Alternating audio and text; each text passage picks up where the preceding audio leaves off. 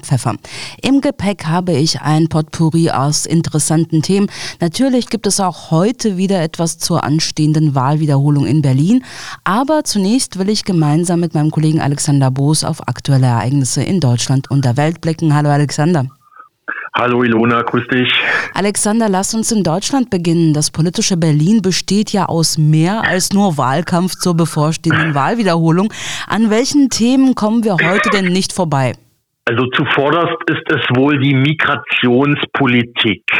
Länder und Kommunen stehen derzeit ja unter enormen Druck, was die ja, Migrationssteuerung angeht sozusagen. Wegen der stark gestiegenen Zuwanderung hatten im vergangenen Jahr ja bereits erste Städte in Deutschland einen Aufnahmestopp verhängen müssen, zum Beispiel Erfurt, die Landeshauptstadt in Thüringen. Neben einer Million Ukraine-Flüchtlingen, die seit Ausbruch des Krieges nach Deutschland gekommen sind, waren es 2022 auch so viele Asylbewerber wie seit 2016 nicht mehr, also parallel zu den ukrainischen Flüchtlingen. In Zahlen ausgedrückt, im vergangenen Jahr stellten laut Bundesamt für Migration und Flüchtlinge, also BAMF, also laut dem BAMF, rund 218.000 Menschen in Deutschland einen Antrag auf Asyl. Das sind sage und schreibe fast 47 Prozent mehr als im Vorjahr. Und das lässt Länder und Kommunen nicht nur an ihre Kapazitätsgrenzen stoßen, sondern natürlich auch an ihre finanziellen Grenzen. Der Präsident des Kommunalen Spitzenverbandes Reinhard Sager mahnte am Montag an, es fehlt an Wohnungen, an Kita-Plätzen, an Lehrern für Schulen und Sprachkurse. Auch deshalb vergrößern sich die gesellschaftlichen Spannungen, warnte Sager. Angesichts der enormen Probleme hatte zuletzt vor allem die CDU gefordert, dass Bund und Länder wieder mal bei einem Flüchtlingsgipfel über die Lage und mögliche Lösungsansätze beraten sollten. Zum Beispiel forderte der hessische Ministerpräsident Boris Rhein, Bundeskanzler Olaf Scholz müsse das Thema jetzt zur Chefsache machen. Rhein habe den Eindruck, dass in der Bundesregierung noch gar nicht angekommen sei, in welch schwieriger Lage sich Länder und Kommunen befänden. Bei diesem Flüchtlingsgipfel müsse neben der finanziellen Unterstützung seitens des Bundes auch darüber gesprochen werden, wie die Migration und Zuwanderung besser gesteuert und auch begrenzt werden könne. Der Schlüssel dafür liege ausschließlich in Berlin. Den haben die Länder jetzt nicht mehr in der Hand, sagte der hessische Regierungschef und fügte hinzu, und die Länder und die kommunale Familie schultern derzeit die Lasten alleine. Jetzt hatte auch Bundesinnenministerin Nancy Faeser offenbar ein Einsehen und angekündigt, noch in dieser Woche Einladungen an die Innenminister der Länder zu verschicken, um dann bald zu besagtem Flüchtlingsgipfel auf Innenministerebene zusammenzukommen. In der ZDF-Sendung Berlin direkt sagte Faeser zum geplanten Gipfel und den bereits umgesetzten sowie den geplanten Maßnahmen Folgendes. Wir hatten gerade im November noch einen Flüchtlingsgipfel bei mir im Haus. Wir haben eine wöchentliche Schaltkonferenz mit den ähm, Staatssekretären aus den Ländern und auch einen regelmäßigen Austausch mit den kommunalen Spitzenverbänden. Aber ich sehe, dass nach wie vor Handlungsbedarf besteht und deswegen werde ich jetzt wieder alle Beteiligten zu einem erneuten Flüchtlingsgipfel zu mir ins Haus einladen. Ähm, ich werde das diese Woche noch rausschicken, die Einladung, weil ich glaube, wir müssen in einer gemeinsamen Kraftanstrengung alles dafür tun, die Kommunen zu entlasten.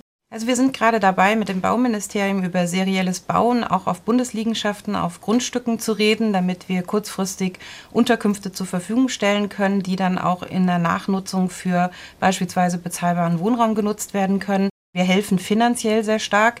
Wir haben fürs letzte Jahr allein 3,25 Milliarden für die Kommunen gegeben. Wir haben jetzt für das neue Jahr schon 2,7 Milliarden zur Verfügung gestellt.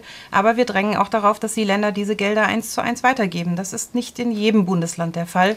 Und da appelliere ich auch nochmal an die Länder, diese Gelder auch tatsächlich den Kommunen zugutekommen zu lassen. Die östlichen Länder wie Polen, Tschechien sind noch weit mehr belastet als wir, aber die westlichen wie Frankreich und Spanien hätten sicherlich noch Aufnahmekapazitäten. Ich treffe mich nächste Woche deswegen mit meinem spanischen Innenministerkollegen in Berlin und ich glaube auch, dass es eine neue Solidarität gibt, seit dieser furchtbare Krieg in Europa ausgebrochen ist. Soweit Bundesinnenministerin Nancy Faeser von der SPD. Der Union geht das alles aber nicht weit genug. Sie fordert schärfere Maßnahmen zur Migrationsbegrenzung, eine schnellere Umsetzung der Unterstützung und einen Flüchtlingsgipfel direkt im Kanzleramt. Die Vizefraktionschefin der Union, Andrea Lindholz, fasste es gegenüber dem ZDF Morgenmagazin so zusammen. Sie ist eben nicht für alles zuständig. Wenn es ums Geld, um die Finanzen, um die Unterbringung geht, ist sie nicht alleine zuständig. Und deswegen fordern wir halt einen größeren Flüchtlingsgipfel im Kanzleramt, so wie ihn damals auch Angela Merkel eingerichtet hat. Und das wäre eigentlich sinnvoll. Wir fordern seit Wochen schon, dass die Kommunen gehört werden, dass man sie schneller unterstützt. Es finden in der Zwischenzeit wohl auch regelmäßige Gespräche mit dem Innenministerium statt. Das wurde uns auch so im Ausschuss berichtet. Der Punkt ist aber, es werden keine Probleme gelöst. Das heißt, mittlerweile haben wir parteiübergreifende Klagen aus allen Kommunen in Deutschland, aus vielen Kommunen, dass wir einfach nicht mehr die Aufnahmekapazität haben.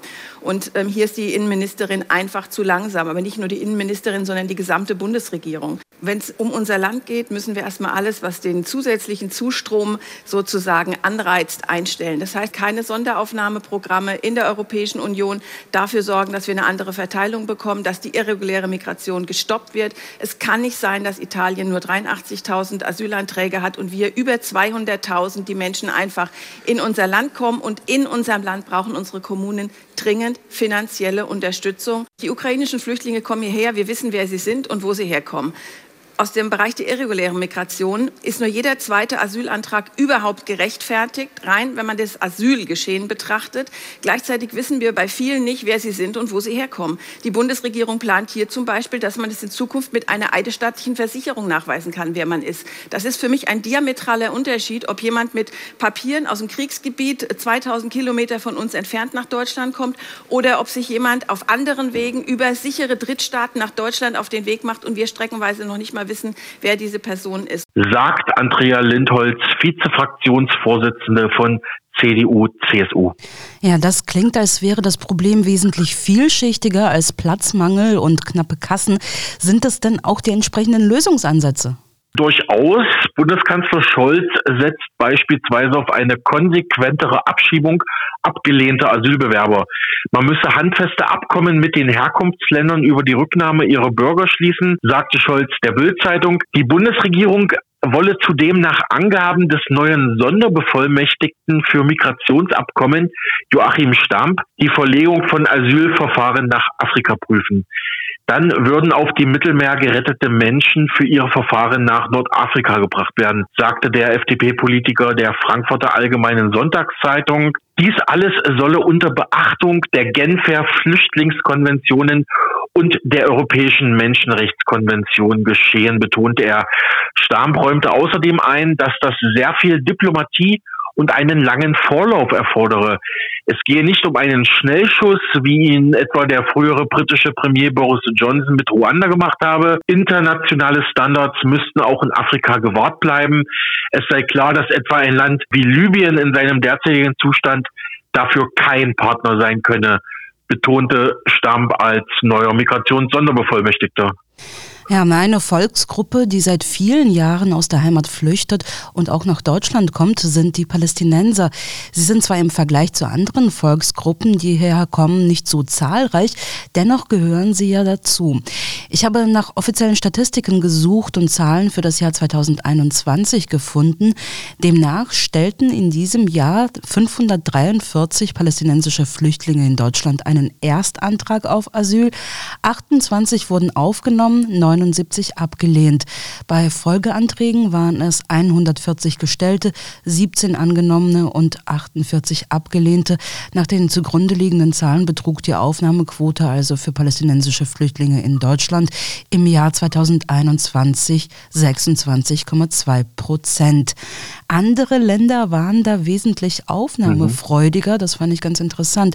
100 Prozent der Asylanträge von Palästinensern wurden im gleichen Zeitraum in den Ländern Libyen, Island, Zypern, Australien, Mauretanien, Serbien, Polen, Irland, Brasilien, Nigeria, Kuwait, Thailand, Ecuador und Malaysia gewährt. Interessant ja. natürlich, auch wenn ja. die absoluten Zahlen sehr viel niedriger sind als ähm, die in Deutschland. Also oft lagen sie im einstelligen oder zweistelligen Bereich. Wie komme ich da jetzt drauf?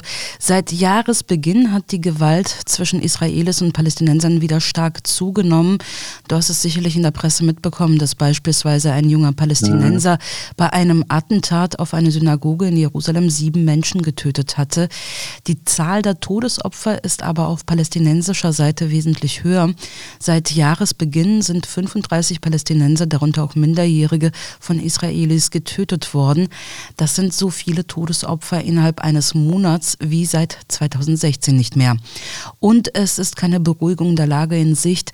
Die im Dezember gewählte ultrarechte israelische Regierung unter Ministerpräsident Benjamin Netanyahu hat nämlich eine Reihe von Maßnahmen angekündigt, die die Rechte der Palästinenser noch erheblich mehr einschränken werden. Da wäre zunächst der Siedlungsbau, den Netanyahus Regierung weiter vorantreiben will. Und sie gibt sich nicht einmal mehr die Mühe, diesen auf der Weltbühne zu legitimieren, so wie vorangegangene Regierungen. Wie der israelische Journalist, Autor und Ökonom Dr. Schwier Hever im Interview mit Activism Munich hervorhebt, gibt die israelische Regierung inzwischen offen zu, dass ähm, dieser Siedlungsbau permanent ist. Permanent bedeutet nach internationalem Recht illegal. Die Vereinten Nationen hätten zweimal in der letzten Zeit festgestellt, dass die Besetzung der palästinensischen Gebiete permanent und somit illegal ist. Wenn die Besetzung aber illegal sei, gehöre sie vor den Internationalen Strafgerichtshof. Und ja, die neue israelische Regierung, die gebe nun offen zu, ja, sie ist permanent und wir werden diesen Fakt auch nicht weiter verschleiern. Interessanterweise hat Deutschland bei beiden Abstimmungen in der UN dagegen gestimmt, also dass das permanent sei, und versucht, die Besetzung immer noch noch als temporär zu deklarieren. Und Hever kommentierte das so, wenn selbst die Israelis das anders sehen, lässt es die deutsche Regierung etwas lächerlich dastehen. Als ähm, Reaktion auf die palästinensische Initiative, diesen Status der israelischen Besatzungszonen vor der UN überprüfen zu lassen, hat die israelische Regierung auch neue Sanktionen gegen die Palästinenser beschlossen. So sollen der palästinensischen Autonomiebehörde Gelder in Höhe von 37 Millionen Euro vorenthalten eingehalten werden.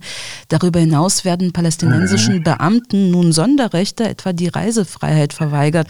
Also das heißt im Klartext, wenn der palästinensische Außenminister reisen will, dann braucht er eine äh, Erlaubnis der Israelis und die können einfach sagen, nö, darfst du nicht. Also das ist schon der Hammer. Aber Ilona, ich habe auch gelesen, dass es ebenso Maßnahmen geben soll, und weitere restriktive Maßnahmen gegen die Zivilbevölkerung als Reaktion auf die jüngsten Anschläge. Weißt du da mehr darüber? Ja, richtig. Ähm, Israels Regierung hat am 29. Januar eine Reihe von Maßnahmen vorgestellt, mit denen sie gegen sogenannte Terroristen vorgehen will.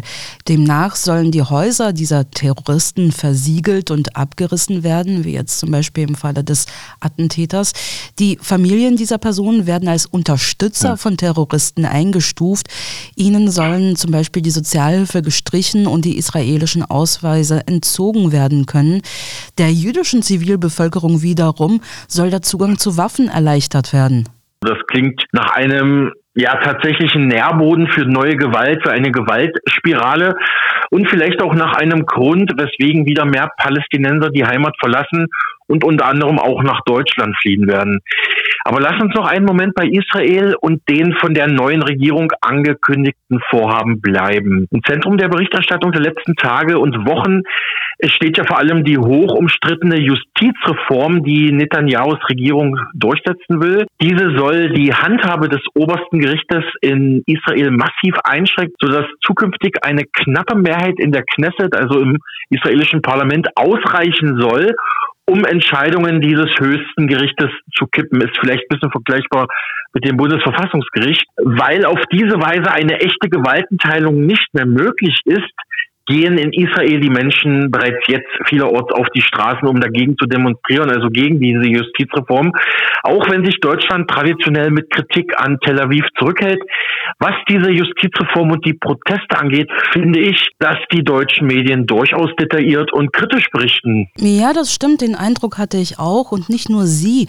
Selbst in den USA, dem wohl engsten Verbündeten Israels, hat die geplante Reform viel Kritik ausgelöst.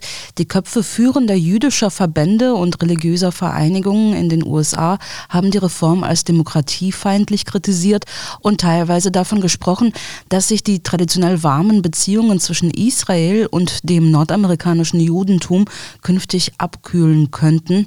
Mhm. Die Demonstranten und sonstigen Kritiker der neuen rechten Regierung Israels und der geplanten Justizreform dürfen sich jetzt aber zumindest über Teilerfolge freuen. Auf Anordnung des obersten Gerichts musste der israelische Ministerpräsident seinen Innenminister Deri entlassen. Das Gericht hatte entschieden, dass Deri nicht für sein Amt geeignet sei, weil er 2022 wegen Steuervergehen zu einer Bewährungsstrafe verurteilt worden ist. Auch sei dies nicht das erste Mal gewesen, dass der Schaas-Politiker verurteilt worden ist. Befürworter der Justizreform wiederum sehen sich durch dieses Urteil bestätigt. Sie sind nämlich der Meinung, dass der oberste Gerichtshof sich übermäßig in politische Entscheidungen einmischt und dass dessen Handhabe eben deshalb eingeschränkt werden soll. Auch Benjamin Netanyahu äußerte sein Bedauern darüber, Deri entlassen zu müssen. Diese unselige Entscheidung ignoriert den Willen des Volkes, so der Ministerpräsident gegenüber Deri. Ich beabsichtige, jeden legalen Weg zu finden, damit sie weiterhin einen Beitrag zum Staat Israel leisten können. Doch auch Netanyahu selbst musste in der vergangenen Woche einen Rückschlag einstecken. Per Anordnung durch die israelische Generalstaatsanwältin Gali Baharav Miara darf sich Netanyahu nicht mehr persönlich mit der Justizreform befassen und in dieser Sache auch niemandem direkte oder indirekte Anweisungen erteilen. Als Begründung nannte die Generalstaatsanwältin einen möglichen Interessenkonflikt. Gemeint ist der nach wie vor laufende Korruptionsprozess gegen den Ministerpräsidenten. Mhm. Netanyahu mhm. profitiere in der Sache von der Justizreform, urteilte Baharav Miara. Würde die Reform umgesetzt, könnten Netanyahus Mitstreiter weitere rechtliche Reformen zugunsten Netanyahus vornehmen. Netanyahu selbst äh, bestreitet einen Zusammenhang. So sagte er gegenüber CNN, keine der Reformen, über die wir sprechen, hat irgendetwas mit meinem Prozess zu tun. Naja, klar, sicher nicht. Ja, Gott sei Dank. Äh, Justizminister ja. Jaref Levin warf der Generalstaatsanwältin wiederum vor, selbst im Interessenkonflikt zu sein, weil die Justizreform auch ihre Macht beschneiden mhm. würde. In einem Gutachten, das Baraf Miara am Donnerstag letzter Woche an Levin übergeben ließ, hatte sie geschrieben, die Reform bedrohe Israels Status als jüdischer und demokratischer Staat. Vom Tisch ist die Justizreform trotz der Rückschläge für die ultrarechte Regierungskoalition aber nicht. Wir werden das Geschehen in Israel natürlich weiter im Auge behalten. Für heute wollen wir das Thema aber nun abschließen. Alexander, hast du noch etwas, worüber du gerne sprechen würdest? Ich habe gestern früh eine Meldung gesehen, da musste ich ein bisschen an dich denken, vielleicht jetzt zum Abschluss weg von der großen Politik und hin zu etwas, das uns als Gesellschaft betrifft, Gendersprache. Wo ich ja weiß, dass du kein großer Fan davon bist, Lene. nee, nee, wirklich nicht. Ich muss aber zur Erklärung sagen, dass ich selbstverständlich dafür bin, dass die Geschlechter gleich behandelt werden, genauso wie auch die verschiedenen Minderheiten. Mhm. Aber ich persönlich finde es einfach unästhetisch und auch unnötig, dafür die Sprache mit künstlichen Konstrukten wie Binnen-Is und Gender-Sternchen und was weiß ich nicht noch alles zu überfrachten. Sprecherfreundlich sind sie nämlich auch nicht. Also wenn man das zum Beispiel im Radio hört, das finde ich so furchtbar. Also wenn dann diese Binnen-Is gesprochen werden, was weiß ich, PolitikerInnen, also da, da könnte ich die Wände hochgehen. Ich weiß nicht, ich finde das nicht schön. Und vor allem für die Gleichstellung tun sie meines Erachtens auch nichts. Da finde ich es zum Beispiel in anderen Sprachen viel besser gelöst, etwa im Russischen oder im Englischen, wo es bei Berufsbezeichnungen zum Beispiel nur einen Begriff gibt äh, für alle Geschlechter und niemand fühlt sich davon irgendwie diskriminiert oder herabgewürdigt. Ich weiß, wovon ich spreche. Ich meine, ich komme aus dem russischen Sprachraum, ich bin damit aufgewachsen und wenn es dann doch einen, ja, so eine, so eine weibliche Endung gibt oder sie angehängt wird, dann fühlt es sich eher so an, als würde man dadurch diskriminiert. Ich bin da auch sehr ambivalent, sehr zweigeteilt. Also einerseits klar, ich bin auch für die Gleichberechtigung und Gleichstellung verschiedener äh, Bevölkerungsgruppen, verschiedener Minderheiten, ob es jetzt Männer oder Frauen sind, ja, kleiner Spaß. Aber ähm, ich finde die äh, Monstranz und die und der Druck, der jetzt in den letzten Jahren äh, vor allem von einer gewissen politischen Klientel aufgebaut wurde, ja, ihr müsst ja jetzt alle in der Sprache gendern, weil sonst seid ihr ja, ja Rassisten oder Schlimmeres, ja. Also die, also diese, also dass daraus jetzt so ein politischer Kramkampf gemacht wurde und so nach dem Motto, wenn du nicht genderst, dann weiß ich ja sofort, welche Partei du wählst. Ne? Das geht mir persönlich mächtig auf den Senkel, muss ich sagen, weil am Ende irgendwie dieselben Leute, also ist jetzt vielleicht ein bisschen populistisch, aber dieselben Leute gehen dann auf äh, Demonstrationen und sagen dann my body, my choice. Ja, also wenn es jetzt um diese Abtreibungsfrage geht, da geht, na klar, also es ist ja dein Körper, du kannst ja entscheiden, aber aber ich, ich habe nicht zu entscheiden, wie ich selber spreche, ja. Aber das sind ja jetzt nur meine persönlichen Einschätzungen. Interessanter ist es vielleicht mal generell zu schauen, wie Gendersprache in Deutschland akzeptiert wird und wie breit sie mittlerweile angewendet wird. Infratest DIMAP hatte eine repräsentative Umfrage bereits im September 2022 unter mehr als 1000 Menschen durchgeführt und die Ergebnisse mit denen aus einer ähnlichen Befragung vom 2020 verglichen. Für fast zwei Drittel der Menschen spielt gendergerechte Sprache demnach kaum oder gar keine Rolle.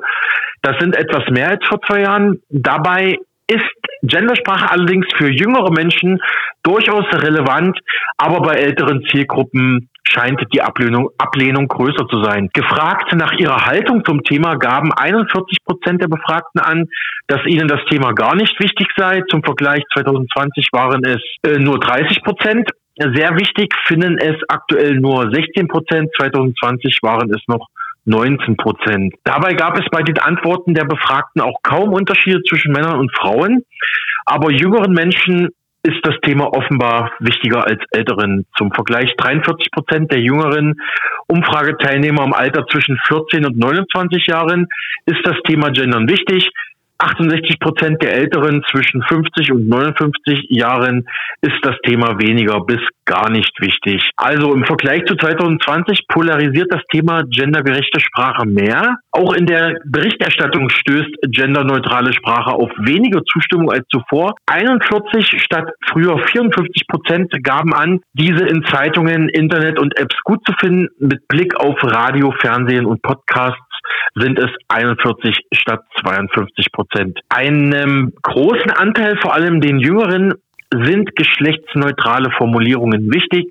Besonders akzeptiert ist die Doppelnennung von männlichen und weiblichen Formen, also zum Beispiel Kolleginnen und Kollegen, so wie ich das zum Beispiel auch hier beim Mega Radio aktuell immer praktiziere, indem ich beide Geschlechter äh, konkret benenne, die wird von mehr als der Hälfte der Befragten genutzt. Auch in der Berichterstattung wird die Doppelnennung von mehr als zwei Dritteln der Befragten breit akzeptiert. Bei der Benutzung von Symbolen wie Gendersternchen oder Doppelpunkt gehen die Meinungen schon weiter auseinander. 35 Prozent finden das gut, 59 Prozent hingegen nicht. Auch die Sprechpause, die sogenannte Gender Gap, vor der weiblichen Endung eines Wortes lehnt die überwiegende Mehrheit der Befragten ab.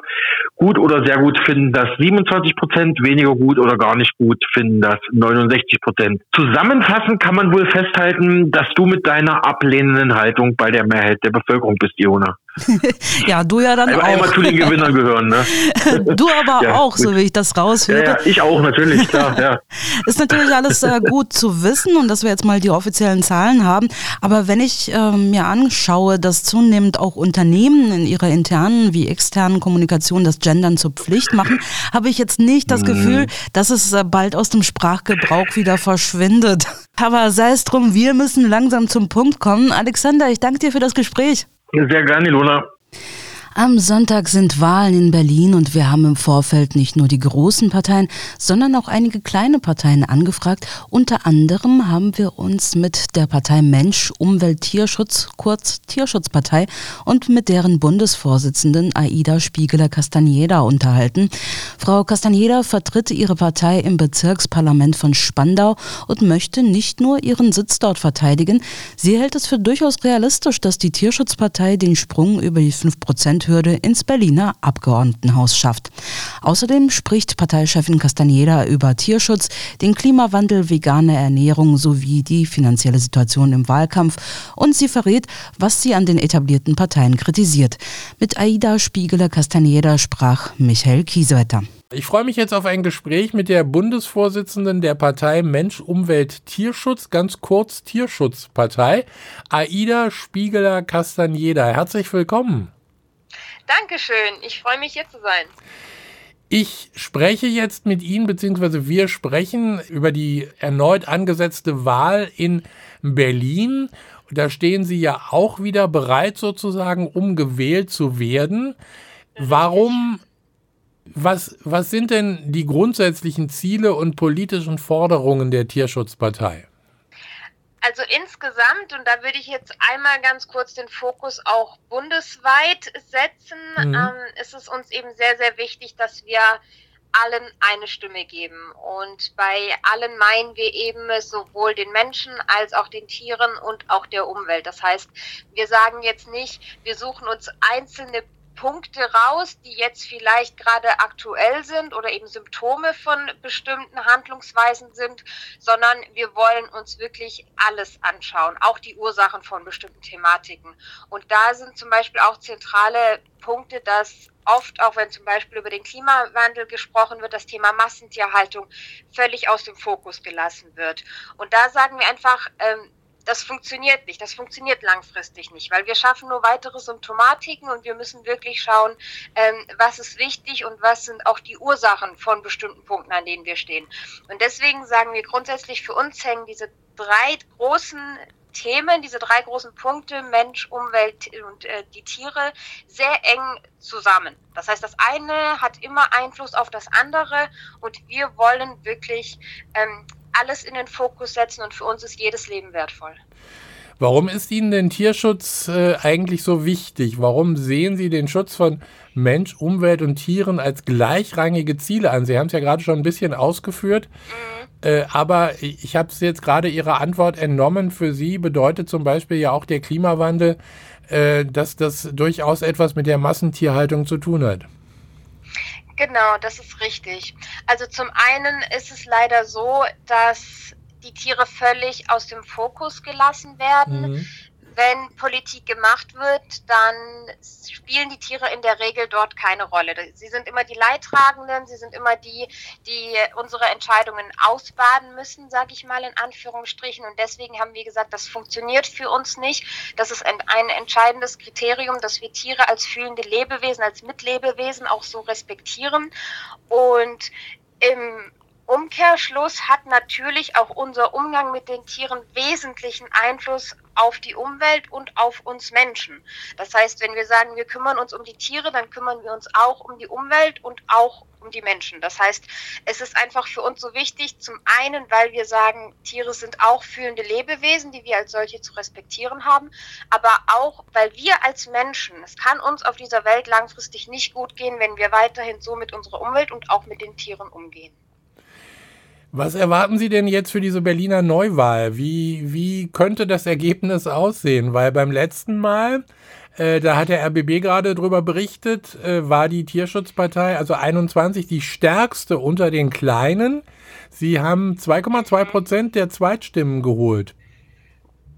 Ja, also im Optimalfall erwarten wir den Einzug in das Abgeordnetenhaus. Ja. Das ist natürlich alles ähm, recht spekulativ, aber wenn man mal versucht, das Ganze an Zahlen festzumachen, dann gibt es eben Umfragen, die uns zwischen drei und auch teilweise vier Prozent sehen. Das heißt, das sind durchaus Zahlen, ähm, von denen man erwarten kann, dass sie sich jetzt eventuell auch noch steigern bis zur Wahl. Das heißt, wir hoffen auf jeden Fall, dass es dieses Mal für die 5% reicht. Wovon wir stark ausgehen, ist, dass wir in wesentlich mehr Bezirksversammlungen einziehen werden, gegebenenfalls sogar berlinweit, dass wir dann tatsächlich in allen Bezirken auch vertreten sein werden. Ist es für Sie auch äh, äh nachvollziehbar, dass äh, die Menschen sie zum Beispiel als äh, Alternative wählen oder als Protestpartei? Es gibt ja viele, die sind mit der aktuellen Politik nicht zufrieden. Die sagen dann, bevor wir, ich sage jetzt einfach mal AfD wählen, wählen wir lieber die Tierschutzpartei. Ist das, ist das okay für Sie oder, oder äh, finden Sie das sogar gut? Bevor jemand die AfD wählt, ist ähm, jede andere demokratische Partei gut. Ob es jetzt die SPD oder äh, die Linke, die Grüne sind, äh, das auf jeden Fall. Ich denke, dass es durchaus einige Menschen gibt, die enttäuscht sind von der Politik, die jetzt mhm. auch in den letzten Monaten, in den letzten Jahren gemacht worden ist, dass dort einfach ähm, Aussagen getroffen wurden oder eben auch Wahlversprechen abgegeben wurden, die so nicht gehalten wurden oder eben nicht nur nicht gehalten, sondern auch wirklich ein Entscheidungsverhalten gezeigt wurde, das völlig konträr gewesen ist. Und ich denke schon, dass das zu sehr viel Enttäuschung geführt hat. Ob es dann, ob ich es als Protestwahl äh, bezeichnen würde, Wohl eher nicht, denn ich denke, wenn die Menschen bei uns ihr Kreuz setzen, dann haben sie sich doch auch mit unserem Programm beschäftigt. Es gibt sicherlich einige oder ein, ein paar, die, die sagen, ja komm, dann wähle ich die Tierschutzpartei, ohne sich Gedanken gemacht mhm. zu haben. Aber in der Regel auch so das Feedback, was wir bekommen, ähm, ist eigentlich schon so, dass die Menschen sich damit auseinandergesetzt haben. Und das sieht man auch gerade, wenn man sich anschaut, wie reagieren die Leute auf Anträge, die wir jetzt zum Beispiel schon in diesen vier Bezirken, in denen wir sind, eingebracht haben, dann ist das schon ein sehr, sehr positives Bild, was uns da gespiegelt wird. Und da sieht man schon, die Leute interessieren sich, interessieren sich für unsere Arbeit. Und deswegen denke ich, ja, vielleicht ein paar, die aus Protest uns wählen. Ich denke, die Mehrheit hat sich aber mit unserem Programm auseinandergesetzt. Also für die Sitze im Abgeordnetenhaus hatte es damals ja nicht ganz gereicht, aber in vier Bezirken sitzt die Tierschutzpartei seither in der BVV. Hat sich, hat sich das irgendwie niedergespiegelt? Äh, hat sich da schon ein bisschen was geändert? Bekommt man, bekommt man die Tierschutzpartei mit, sage ich mal? Ja, ich würde sagen, ja, und zwar nicht nur aus meiner Perspektive, sondern auch aus der Perspektive der Menschen, die es betrifft. Also beispielsweise haben wir hier in Spandau, wo ich jetzt zum Beispiel bin, ähm, einen Antrag gestellt, dass doch an der Volkshochschule Kurse für Gebärdensprache angeboten werden sollen, weil mhm. es uns mhm. einfach wichtig war, dass auch dieses Thema mehr in den Fokus kommt und dass ähm, den Menschen die Möglichkeit gegeben wird, dort Einblick ähm, zu bekommen und diese Sprache lernen zu können. Und das ist auf sehr, sehr viel positive Resonanz gestoßen. Also das war schon eine, eine sehr schöne Entwicklung, die man da gesehen hat.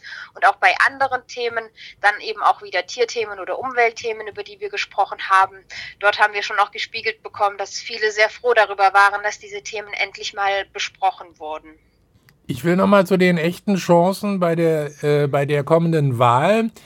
Der RBB hatte geschrieben, Frau Aida Spiegeler-Castaneda vertritt die Partei im Bezirksparlament von Spandau und meinte im RBB vor allem, die finanzielle Situation sei ein wichtiges Thema im Wahlkampf. Außerdem sagte sie, die Menschen vor Ort würden sich wünschen, dass sie ihren Sitz verteidigt. Zudem rechnet sie sich echte Chancen aus. Können Sie das nochmal ein bisschen näher ausführen für uns? Ja, gerne. Es sind ja jetzt so drei Punkte, die dort in einem Satz oder in ja, zwei ja. Sätzen ähm, zusammengefasst wurden. Deswegen würde ich kurz einzeln auf die jeweiligen Punkte Sehr eingehen. Sehr gerne. Genau, also die finanzielle Situation ist tatsächlich ein wichtiger Punkt. Ich würde nur sagen, nicht ganz so wichtig wie bei anderen kleinen Parteien. Hm. Da sind wir finanziell ein bisschen besser aufgestellt, einfach weil wir ähm, was unsere Plakate und unsere Materialien angeht, auf sehr viel Bestand zurückgreifen können, weil das bei uns schon immer gängige Praxis aus Umweltschutzgründen war, dass wir gesagt haben, wir drucken jetzt nicht massiv ähm, neue Plakate für jede Wahl, sondern wir schauen, welche Themen sind aktuell. Und das ist bei uns eben oft der Fall. Ähm, und dann werden diese Plakate eben wiederverwendet. Das heißt, hier war ein großer Posten, in den wir nicht investieren mussten. Nichtsdestotrotz ist es natürlich schwierig, auch aufgrund der Kurzfristigkeit in diesen Wahlkampf zu gehen, auch aufgrund der finanziellen Situation, weil normalerweise weiß man das ja ein paar Jahre vorher, ja. kann Gelder zurücklegen, kann auch personelle Ressourcen einplanen. Und das war jetzt hier so nicht möglich und das hat man dann schon an vielen, vielen Stellen gemerkt, dass wir auch länger gebraucht haben, um unsere Großplakate aufzustellen. Ähm, das war 2021 sehr viel einfacher. Ja, nichtsdestotrotz ist es sag ich mal, machen wir das Beste draus. Das, ähm, das ist ja jetzt zusätzlich, das kommt ja jetzt zusätzlich auf Sie zu. Wird denn das Geld reichen? Ich meine, so Plakate aufstellen und, und vielleicht auch mal das ein oder andere nachdrucken, kostet ja auch Geld. Kostet Geld, genau. Es muss reichen. Muss reichen. Okay. also man, man kalkuliert dann natürlich, für was gibt man jetzt Geld aus, für was eben nicht. Mhm. Es gibt da sicher Posten, in die wir gerne investiert hätten und es dann eben nicht gemacht haben. Ja. Wir versuchen einfach das Bestmögliche mit den Mitteln, die wir haben, herauszuholen. Ähm, zu dem Punkt. Ja. Genau, dann würde ich zu dem zweiten Punkt ähm, übergehen, ähm, dass sich die Menschen hier vor Ort wünschen, äh, dass ich weiterhin Teil der Bezirksverordnetenversammlung sein werde. Und das sind tatsächlich sehr schöne Momente, wenn man gerade ähm, auf, den, auf den Straßen, sage ich mal, äh, mit den Menschen ins Gespräch kommt und viele dann auch tatsächlich bereits über uns informiert sind, wissen, was die Tierschutzpartei gemacht haben, hat und auch mitbekommen haben, wie wir uns für bestimmte Themen eingesetzt haben und dann eben sagen, ja, ähm, wir hoffen, dass sie weiterhin Teil ähm, der Bezirksverordnetenversammlung sein werden. Das ist dann, das sind dann sehr schöne Momente, weil man eben merkt, okay, die Arbeit wird gesehen und die Arbeit war gut, weil das ist natürlich auch mein Anspruch an mich selbst, dass ich sage, ich möchte diesen Ansprüchen gerecht werden, die die Menschen an mich haben. Ich möchte wirklich hier zeigen, dass uns die Themen wichtig sind und es uns eben nicht nur um irgendwelche Positionen geht, sondern die Themen sind wichtig. Und da versuchen wir auch immer möglichst mit, ich sage es mal pauschal, Zahlen, Daten, Fakten zu argumentieren, ja. ähm, weil das eben natürlich auch in der Politik wichtig ist, dass das alles fundiert ist. Und das hängt auch so ein bisschen jetzt mit dem dritten Punkt zusammen, ähm, ob ich mir recht, echte Chancen für das Abgeordnetenhaus ausrechne. Ja. Ähm, ja, tue ich tatsächlich, einfach weil wir unsere Arbeit gespiegelt bekommen, weil die Umfragen uns, wie gesagt, teilweise schon bei vier Prozent sehen und viele eben ja sich jetzt auch mehr Gedanken machen, wem gebe ich denn tatsächlich meine Stimme, um eben nicht wieder eine ähnliche Enttäuschung erleben zu müssen. Mhm. Und ich denke, es könnte diesmal reichen. Wir bleiben nochmal beim Thema Geld. Wenn Sie mehr als ein Prozent der Stimmen erhalten, wovon wir jetzt mal ausgehen, dann könnten mhm. Sie ja von der Parteienfinanzierung profitieren. Was hat es denn damit eigentlich auf sich? Gibt es da einen warmen, warmen Regen an Geld? Ob er warm ist, weiß ich nicht. Ich habe mich noch nicht drunter gestellt. Ähm, Kommt noch. Nein, Spaß beiseite. Ähm, genau, also sobald man diese Prozenthürde für die Parteienfinanzierung überspringt aufgrund der Wahlergebnisse, ja. dann profitiert man von der Parteienfinanzierung und das ist bei uns tatsächlich auch schon eine Weile der Fall, weil wir auch bereits ähm, 2016 diese Prozenthürde übersprungen haben und dann bekommt man eben ausgehend von der Wahl zum Abgeordnetenhaus 50 ähm, Cent pro Stimme und pro Jahr. Und das ist natürlich schon ein großer Betrag ähm, ja. von dem wir da profitieren und der für uns auch wichtig ist. Wir gehen auch davon aus, dass wir weiterhin von der Parteienfinanzierung profitieren können. Also davon gehen wir tatsächlich sehr fest aus. Also heißt, ein bisschen Geld kommt dann wieder rein. Genau, ein bisschen Geld kommt dann wieder rein, was man dann in den nächsten Wahlkampf auch investieren kann. Ähm, das dauert immer ein bisschen, bis dieser Betrag festgesetzt ist. Also das ist nicht so ein Tag nach der Wahl und dann hat man den Geldregen. Mhm. Aber man kann dann so ein bisschen planen für die Zukunft, dass dort doch eben ein gewisser Betrag ist, den man dann zur Verfügung hat. Also kleinere Parteien, die klagen ja auch über schlechte Bedingungen im Berliner Wahlkampf. Die Arbeit von Aktivisten sei erschwert, weil der kurzfristig angesetzte Wahltermin kaum mit Arbeitgebern abgestimmt werden könnte. Was sagen Sie dazu? Ist das tatsächlich so? Ja, würde ich eins zu eins so unterschreiben. Mhm. Das Problem haben wir tatsächlich auch. Da komme ich eben noch mal kurz auf das Thema auch Plakate, Aufstellung von Großplakaten zu sprechen.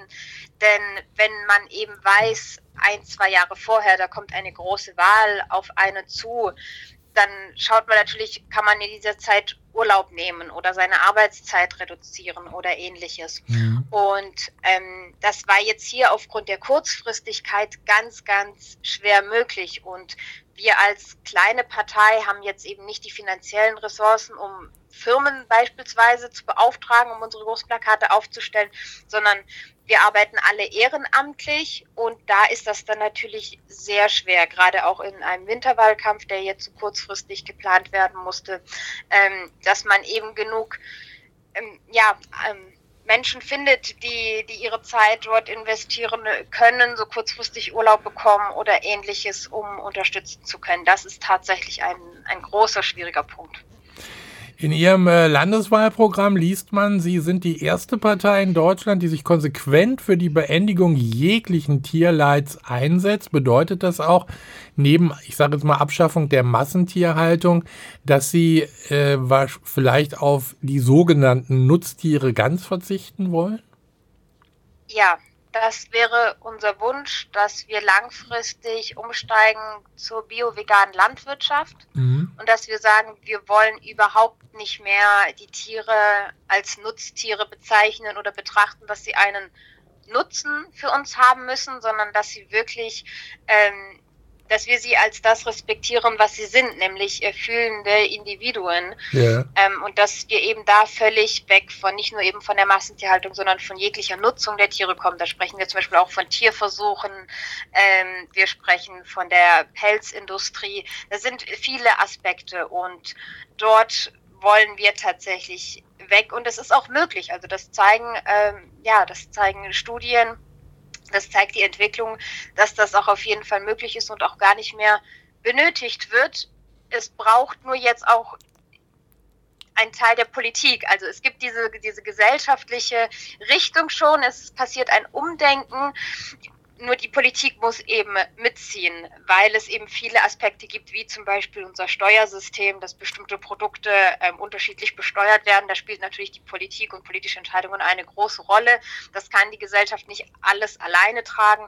Und das ist eben ein wichtiger Punkt, dass wir sagen, okay, hier muss auch die Politik ähm, ihrer Verantwortung gerecht werden. Und ja, wir sind die erste Partei in Deutschland. Wir feiern tatsächlich auch dieses Jahr 30-jähriges. Ah. Ähm, genau, und da sind wir die erste Partei, die sich konsequent dafür einsetzt. Der Cem Özdemir, der äh, hat ja angeregt, die Mehrwertsteuer auf Obst und Gemüse zu streichen. Ist das auch schon mal ein, ein guter Ansatz? Ich denke, dass es ein guter Ansatz ist. Ja, gerade jetzt, wo man eben merkt, dass steigende Preise eine große Rolle spielen und viele sich doch auch dann jetzt bei der Ernährung die Frage stellen, wo gebe ich jetzt mein Geld aus, wie viel kostet was. Ich denke, das ist auf jeden Fall ein Schritt in die richtige Richtung. Ich will noch mal kurz so bei der Ernährung bleiben.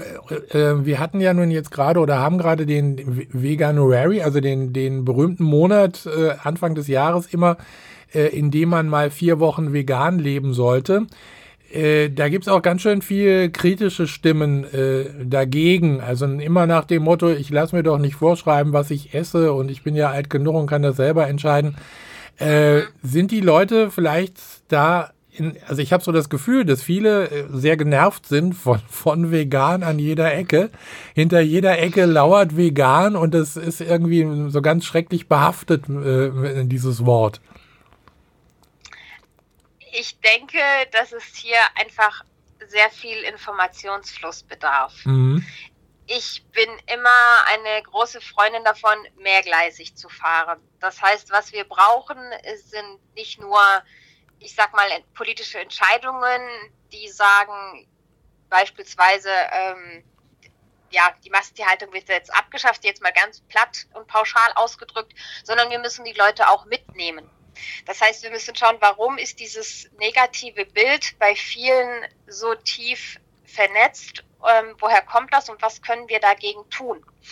Ähm, und ich glaube, es ist wirklich so ein bisschen dieses Konfrontative, was bei manchen durchkommt. Und da gehe ich zum Beispiel auch einen anderen Weg und habe tatsächlich auch die Erfahrung gemacht, wenn man mit diesen Leuten ins Gespräch kommt, auf Augenhöhe, völlig ähm, sachlich, dann ist da doch auch ein großes Verständnis da, weil vielen auch einfach nicht bewusst ist, was eigentlich dahinter steht. Ja. Weil gerade in Deutschland ist diese weit verbreitete Meinung, ja, wir haben ja ein Tierschutzgesetz und wir haben ja diese ganzen Standards.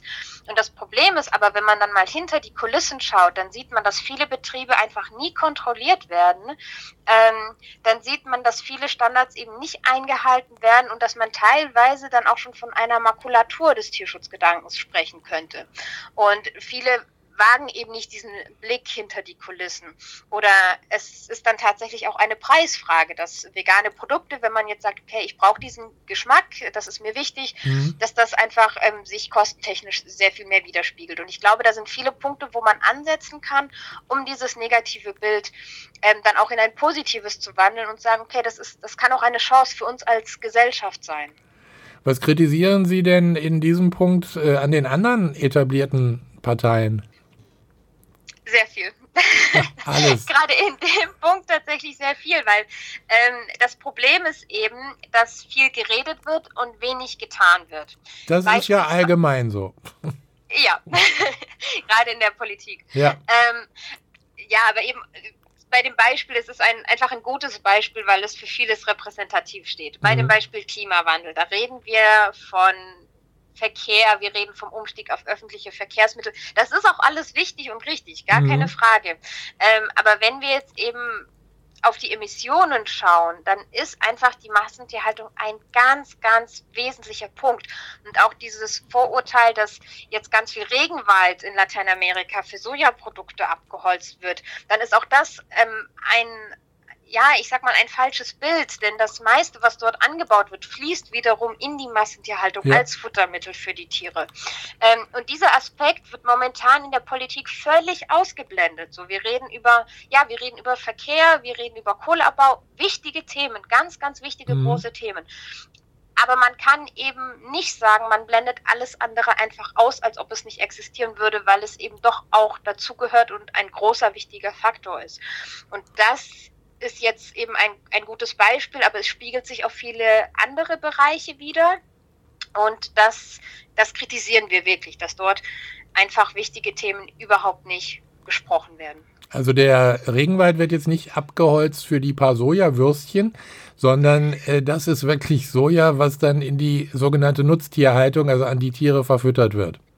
Richtig, genau. Mhm. Ja, das ist Soja, das ist Mais, das ist, ja, ähm, ja und äh, ich meine, da, äh, wenn man sich da mal Gedanken drüber machte, äh, wenn wir den Regenwald nicht mehr haben, dann wird es mit dem Klima auch äh, nicht mehr lange dauern, bis, bis da alles zusammenbricht, sage ich jetzt mal. Richtig, genau. Und man weiß es, das ist tatsächlich etwas, was bekannt ist, dass wir immer mehr Flächen des Regenwaldes verlieren.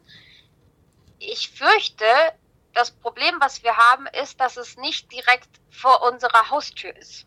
Ja. Es ist äh, zu weit weg, damit wir es wirklich bildlich oder vielleicht auch emotional in unsere Realität mit aufnehmen, wie viel Regenwald dort tatsächlich täglich abgeholzt wird. Und damit verlieren wir eben nicht nur ganz viel, ich sage mal, Bäume, die auch CO2 binden, sondern wir verlieren natürlich auch viel unserer Artenvielfalt. Mhm. Ähm, ist das ganze, unser ganzes Ökosystem fängt an zu kippen, weil auch bestimmte Tierarten verbreiten sich zunehmend, andere sterben aus. Also dieses ganze Gleichgewicht, was für unsere Welt eigentlich so, so wichtig ist, ähm, zerstören wir und bringen wir völlig ins Ungleichgewicht und langfristig werden wir als Menschen eben auch darunter leiden. Das passiert jetzt schon, ganz, ganz viele leiden darunter. Ähm, vielleicht ist es für uns nicht präsent genug. Vielleicht ist, ist, das Thema Regenwald noch zu weit weg und wir werden es erst merken, wenn es zu spät ist. Aber darauf wollen wir, ich sage jetzt mal, als Tierschutzpartei es eben nicht ankommen lassen. Wir mhm. sagen, wir können was dagegen tun und das sollten wir auch tun. Es gibt ja so viele kleine Parteien, äh, die sich auch ein bisschen mit Tierschutz beschäftigen, die sich äh, mit äh, vegan beschäftigen. Ist es, wäre es eine Möglichkeit, sich eigentlich zusammenzutun, also so kleine Parteien dann zu einer großen Tierschutzpartei zu werden oder äh, kann das gar nicht funktionieren? Den Ansatz gab es bereits, mhm. ähm, den Gedanken gab es bereits, eben um zu sagen, okay, wir bündeln die Kräfte. Meistens kam dieser Gedanke auch unter anderem von ähm, unserer Seite. Es sind ja. vereinzelt auch welche auf uns zugekommen, aber für uns war eigentlich grundsätzlich immer viel Bereitschaft da, ähm, es ist dann an unterschiedlichen Punkten äh, gescheitert. Ähm, also es gibt Einzelne, die sich von uns abgespalten haben aufgrund von, ja, ich sag jetzt mal, sei es persönliche Differenzen oder mhm. anderen Schwerpunkten. Ähm, und mit anderen ist es dann von unserer Seite nicht zustande gekommen, weil oft auch der Blick dort für das große Ganze fehlt. Ja. Also ohne jetzt auf jede einzelne dieser anderen Parteien eingehen zu wollen, würde ich mal sagen, bei 80 Prozent sind das dann tatsächlich ein Themenparteien, ähm, wo wir einfach sagen, okay, das reicht nicht, weil es eben alles zusammenhängt und weil die Menschen so wichtig sind, weil soziale Gerechtigkeit so wichtig ist. Also ich bin auch damals eher aus dem Gedanken Menschenrechte, das war mir persönlich sehr, sehr wichtig, in die Politik gegangen und habe dann eigentlich gemerkt, wie groß die Problematiken eigentlich sind äh, im Umgang mit, mit uns gegenseitig, mit den Menschen, mit den Tieren und unserer Umwelt. Und da ist es dann aus verschiedenen Punkten eben an einer Fusion gescheitert. Mhm. Und jetzt ist da momentan auch nichts mehr auf dem Tisch. Warum sollte man sie eigentlich wählen, wenn man vielleicht nicht so ein großer Tierfreund ist? Wobei ich das ja persönlich immer nicht verstehen kann. Wer kein Tierfreund ist, ist auch kein Menschenfreund. Aus vielen Punkten. Manche haben wir jetzt auch schon angesprochen, weil bei uns eben das Programm nicht bei dem Thema Tiere aufhört, mhm. sondern sich eben sehr viel weiter erstreckt und auf auf viele andere Bereiche und Missstände eingeht, was andere Parteien eben auch nicht abdecken. Also zum Beispiel auch das Thema Umwelt und Klimaschutz, das Thema ähm, sozialer Wohnungsbau, soziale Gerechtigkeit. Also da gibt es sehr viele andere Themen auch, wo wir uns unterscheiden. Also beispielsweise sagen wir auch, wir müssen schauen, dass ja, es ist wichtig, dass wir Wohnraum schaffen, gerade in Berlin, aber dass wir jetzt einfach nicht sagen, wir versiegeln endlos neue Flächen und ziehen große Gebäude hoch, sondern vielleicht auch einfach mal einen Blick auf das richten, was ist schon da. Es gibt so viel leerstehenden Wohnraum, der verfällt, einfach weil die Renovierung an größere Hürden und größere Kosten gebunden wäre. Aber da darf der Kostenfaktor dann einfach nicht der ausschlaggebende Punkt sein ähm, dass wir einfach da auch unseren Fokus nochmal anders richten. Genauso bei dem Thema ähm, Verkehr, öffentliche Verkehrsmittel. Ja, es ist sehr wichtig, dass wir auf die öffentlichen Verkehrsmittel umsteigen. Das Problem, was wir in Berlin haben, ist, dass es nicht reichen wird zu sagen, wir machen die öffentlichen Verkehrsmittel kostenlos. Das ist ein wichtiger Punkt, ein wichtiger Teil. Aber momentan haben wir gar nicht die Infrastruktur. Zum Beispiel in Spandau, wir haben einen völlig überlasteten Busverkehr. Ja. Selbst wenn die Menschen jetzt sagen würden, sie wollen umsteigen, sie könnten gar nicht, ja. weil das, das einfach völlig überlastet ist. Und da sagen wir, okay, da müssen wir mehrgleisig fahren. Wir müssen zum einen die Anreize schaffen, wir müssen aber auch die Voraussetzungen schaffen, dass es möglich ist. Und da gibt es eben viele, viele andere Punkte, ähm, bei denen wir uns auch von den anderen Parteien unterscheiden, wo sich ein Blick in unser Programm auf jeden Fall lohnt. Ähm, und da muss man jetzt kein Tierfreund sein, um uns zu wählen. Und ich sage auch immer, man muss die Tiere nicht mögen, um gerecht zu ihnen zu sein und sie fair zu behandeln. Mhm. Man muss sie nicht mögen. Ähm, das, das erschließt sich auch aus einem logischen Verständnis, dass man sagt, da ist ein anderes Lebewesen, das ich als solches respektiere und egal, ob ich das mag oder nicht, man mag ja auch nicht alle Menschen und sagt trotzdem, okay, ein faires Miteinander, ein gerechtes Miteinander ist trotzdem wichtig. Und bei der Tierschutzpartei ist äh, sicher auch keiner dabei, der auf wehrlose Tiere schießt. Ein sogenannter Jäger, das äh, scheidet bei Ihnen wahrscheinlich auch aus. Mir wäre keiner bekannt. Ja, äh, Kann ich mir tatsächlich auch nicht vorstellen. Ich wollte noch mal zu dem Thema äh, äh, Wohnraum, was Sie gerade angesprochen haben, spannende Geschichte. Was sind denn das für, für Räumlichkeiten, sage ich mal, die da leer stehen, also die man jetzt sozusagen sanieren äh, könnte, sanieren müsste, ohne neu zu bauen? Ja, es gibt ähm, viel, viel Wohnraum, auch von, sage ich mal, aus einer Zeit vor der 2000er Wende. Mhm. Gerade in den, ich sag mal, innerstädtischen Bezirken ist da einfach sehr viel, was verfällt. Ähm, und das ist einfach sehr schade. Zum einen um diese Gebäude und zum anderen natürlich auch, weil es auch so ein bisschen Lebensqualität in den Bezirken natürlich ist. So, wenn man wenn man viel leerstehenden Wohnraum oder Lagerhallen oder ähnliches hat, in die niemand investieren möchte, ähm, dann ist das natürlich auch kein schönes Straßenbild und dann wird aber auch immer mehr verdichtet. Ähm, und da haben wir auch wieder das Problem mit Luftschneisen, ja. ähm, dass viele Luftschneisen zugebaut werden. Vielen ist das ist sage ich mal, dieses Wort auch gar kein Begriff. Also gerade wenn man jetzt in den Außenbezirken ist das ein bisschen einfacher, aber gerade wenn man Berlin ist ja unglaublich groß. Wenn man in die innerstädtischen Bezirke schaut, dann ist es sehr wichtig, dass diese Luftschneisen erhalten bleiben, um einfach auch die Lebensqualität für die Menschen sicherzustellen. Ähm, und das ist eben auch ein, ein Ansatz von vielen. Also gerade wenn man dann bei dem Thema bezahlbarer Wohnraum ist, dann brauchen wir natürlich auch soziale ähm, Wohnungen, wir brauchen Milieuschutzgebiete und vieles mehr. Und da spielt eben, spielen viele Aspekte eine Rolle, die wir alle eben im, im Blick haben wollen, um die Verhältnismäßigkeit dann auch sicherzustellen. Also ich finde es ja jetzt äh, auch schon, dass, es ist ein Trauerspiel, dass es Familien gibt, die arbeiten, wo beide arbeiten, die haben äh, Kinder und äh, könnten bis zu 1500 Euro für eine äh, Mietwohnung ausgeben. Sie finden nicht mal eine. Das ist mhm. doch, das ist doch ein Skandal. Das ist ein Skandal, auf jeden Fall. Und es ist auch ein Skandal, dass die Preise so immens teuer werden, dass sich viele, auch wenn jetzt beide, ähm, sage ich mal, Elternteile berufstätig sind, mhm. sich dann auch die Preise nicht mehr leisten können oder unglaublich weite Wege zur Schule, Kita, Arbeitsplatz oder ähnliches in Kauf nehmen müssen. Und das ist auf jeden Fall ein Trauerspiel hier in Berlin. Und da muss man auf jeden Fall schauen, dass man ähm, auch das Vorkaufsrecht der Bezirke ähm, in Anspruch nimmt, dass die ähm, landeseigenen Wohnungsbaugesellschaften mehr Eigentum an Wohnungen haben, um eben auch ähm, die Preise gewährleisten zu können. Weil das sieht man ja jetzt seit einigen Jahren, dass die Preise eben gerade in Berlin massiv steigen. Ja, ja.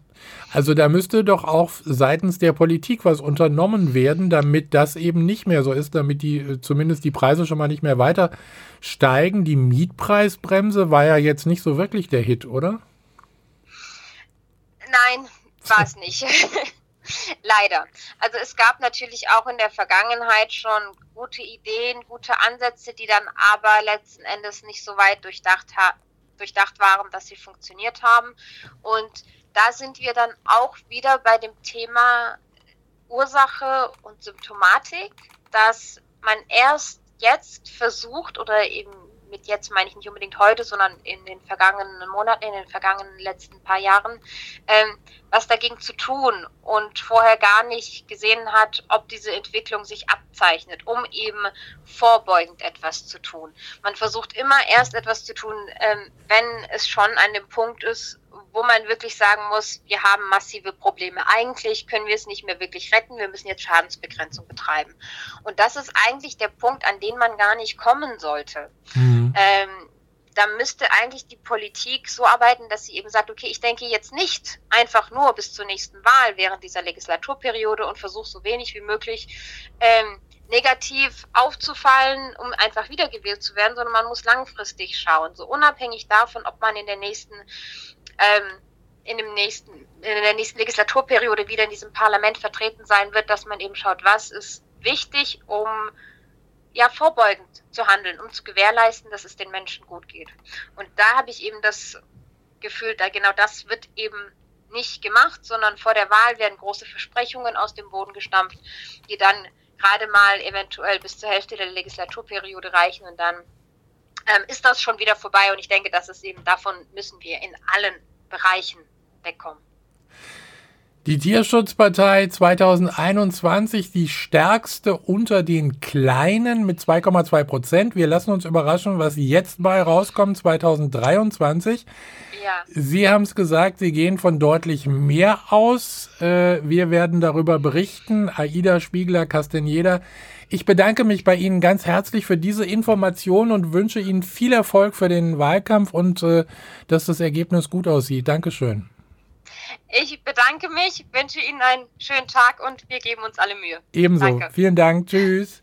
Sagt die Bundesvorsitzende der Partei Mensch, Umwelt, Tierschutz, Aida Spiegeler-Castaneda, wenige Tage vor der Wahlwiederholung in Berlin am 12. Februar 2023.